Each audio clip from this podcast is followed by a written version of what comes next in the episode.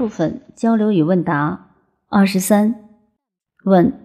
三维中一个个体的消失，是否意味着整个 n 维 n 趋于无穷大空间这个个体的消失？答：三维空间个体这个概念本身可以理解成高维投影出来的一个像，这个像消失了，不一定代表它在整个宇宙消失了，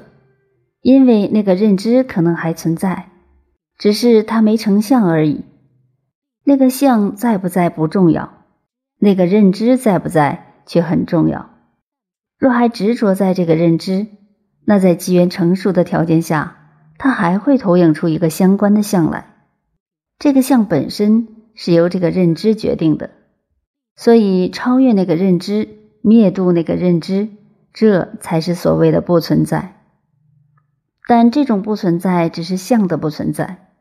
而当你通达 n 为 n 趋于无穷大的时候，一切相你都可以随意渲染，但你不执着于任何一项，这就是所谓如去如来，随时可以呈现，随时可以消失，万有都在，只是它以什么形式呈现。